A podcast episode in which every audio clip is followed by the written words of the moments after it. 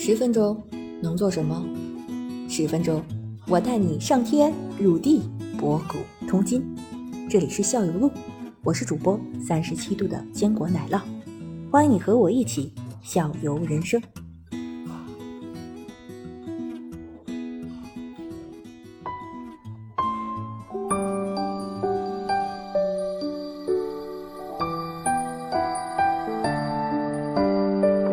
经过这几个门的时候呢，嗯，可以去数一下这个门上的门钉。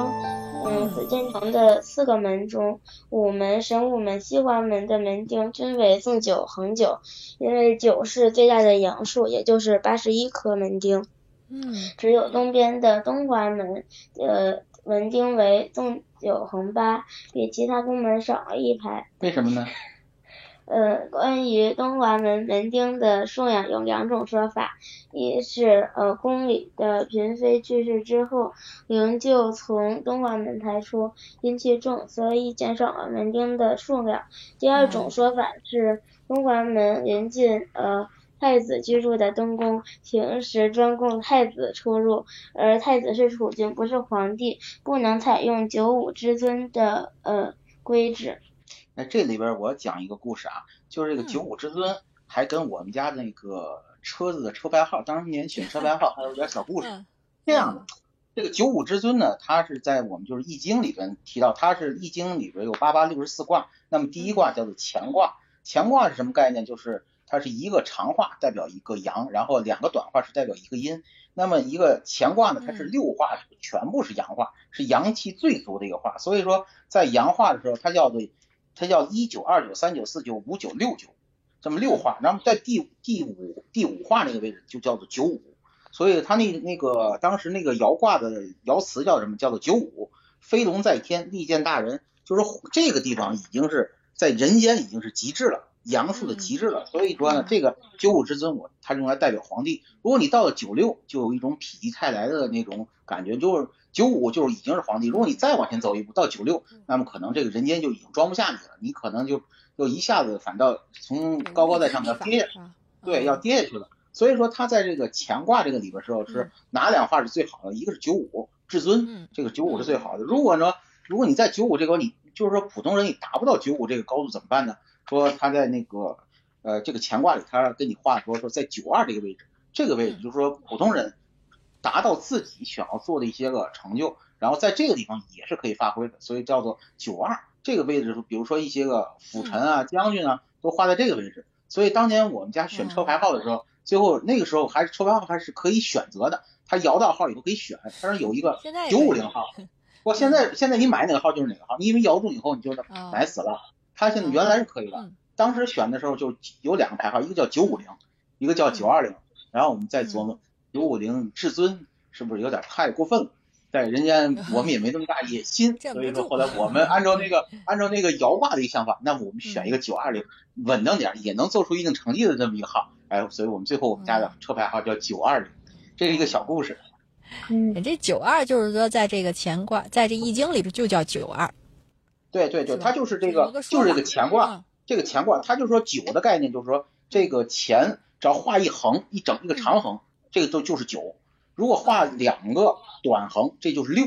比如说，如果你比如说乾卦，就是九一、九二、九三、九四、九五、九六六个长横。比如说坤卦，可能就全部是短横，那就是六一、六二、六三、六四、六五、六六这样这样画。哦，啊，一个一个穿插的小故事吧。嗯嗯，好的好的，好，我们继续还在故宫里。那我们过了午门，可以看到什么呢？Happy Cat 小妹妹，嗯。呃，过过了午门就是太和门。如果我们远眺一下呢，可以看见后面的三大殿。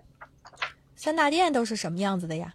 呃，三大殿是呃太和殿、中和殿和保和殿的统称。太和殿是三大殿中最大的宫殿，中和殿最小。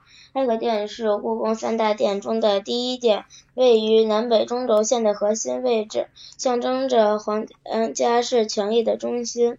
落成于明朝永乐年间，当时叫做奉天殿，也就是奉天承运的意思。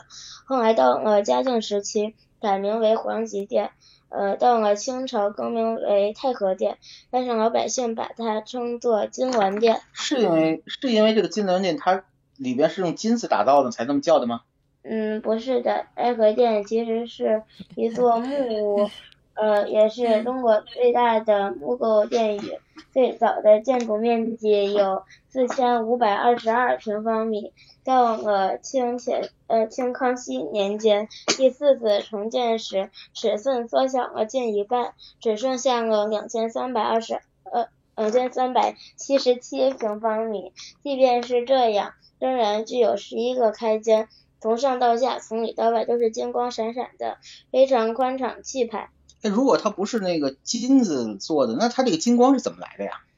呃，首先太和殿的屋顶覆盖着金色琉璃瓦，殿内的金漆雕龙宝座，也就是龙椅，呃，和盘龙金柱也是金色的。嗯，同时殿内还铺有了呃四千八百一十八块金砖，十分豪华。当然，呃，当然金砖不是用金子做的，是苏州特制的高级砖，漆黑呃莹润，像宝石一样光亮，好看又防滑。这个太和殿它到底是干什么的呀？它是那个皇上上朝的那个地方吗？嗯，呃，太和殿呢是皇家用来举办盛大典礼的地方。呃，比如皇帝登基继位、皇皇帝大婚、立册皇后、命将出征等。此外，每年万寿节、元旦、冬至三大节，皇帝呃会在这里接受文武官员的朝贺。嗯，不不举举不举办典礼的时候，这里冷冷清清，一个人影也没有。太和殿除了金碧辉煌外，为了防震的需要。特地采用了斗拱设计，在不费一枚钉子的情况下，让木料自然咬合，这样不仅呃使建筑物更加牢固，还增加了木料的延展性，使建筑物免于坍塌。同时，由于太和殿是木质结构，非常怕火，因此人们在重建时给它加了一道厚厚的防火墙，还在屋脊上添加了一个叫做航石的小兽。用于防雷避火。关于几个事儿，我们后面再说。哦，好的。我们这个远观了最为雄伟的太和殿，也就是金銮殿之后，我们是不是要迫不及待的近距离的了解一下这个建筑，要走进去呀？呃，我的建议呢是右转去游览故宫唯一一座呃黑色琉璃瓦建筑。哦，黑色琉璃瓦的，那这个建筑是什么呢？呃，这就是文渊阁，位于文华殿的后面，是一座漂亮雅致的藏书楼。文渊阁是仿照天一阁建造的，采取明二暗三的建造方式，内部共有上中下三层，外观看则为上下两层，呃，腰檐之处设有暗层。呃，屋顶的琉璃瓦是黑色的，琉璃瓦的剪边是绿色的，廊柱也是深绿的，在整个故宫中是最有特色的建筑。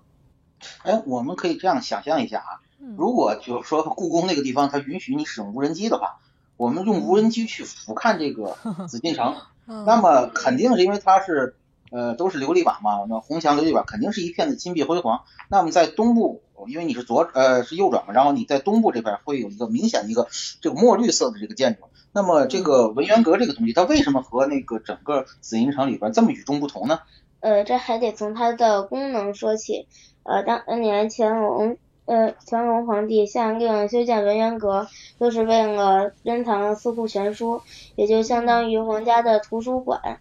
呃，既然是藏书楼，就必须考虑防火的功能。按照五行学说，黑色主水，以水克火，黑顶呃呃黑黑瓦压顶可避火。呃而呃而言。入栏杆和多个部位不装饰红色，是因为暖色偏于火焰的颜色，不吉利。选择冷色调绿色可起到趋吉呃趋吉避凶的作用。文渊阁前摆放着消防用的水缸，同时前面还有一方汉白玉栏杆围成的水池。阁的东侧建有一座碑亭，灰顶黄琉璃瓦，造型独特。呃，亭内立碑石，呃石碑一通，正面镌刻有呃乾隆皇帝撰撰写的《文渊阁记》，背面刻有呃文渊阁赐宴御制诗，呃乾隆四十七年呃《四库全书》构成之时，乾隆帝在嗯文渊阁设宴赏赐撰写《四库全书》的各级官员和参加人员，盛况空前。嗯，我们知道皇家讲究礼制，大多数建筑都是呃对称分布的，只有文渊阁例外。嗯，它面宽六间，五间大屋，一间小屋，小屋面积是大屋的一半，所以被称为五间半。这就是我们前面提到的故宫也有九千九百九十九间半屋子，那神秘的半间就在这里。为什么会出现这种这这种情况？嗯，我们知道古人建造房屋讲究对称美，而且喜欢奇数，呃，所以故宫里到处都是面阔五间和七间的屋子。从面积上看，呃，文渊阁就是呃面阔五间的屋子，强行改成六间，所以多出这半间。据五行学说，六这个数字可以克火，所以多出这半间也是为了防火。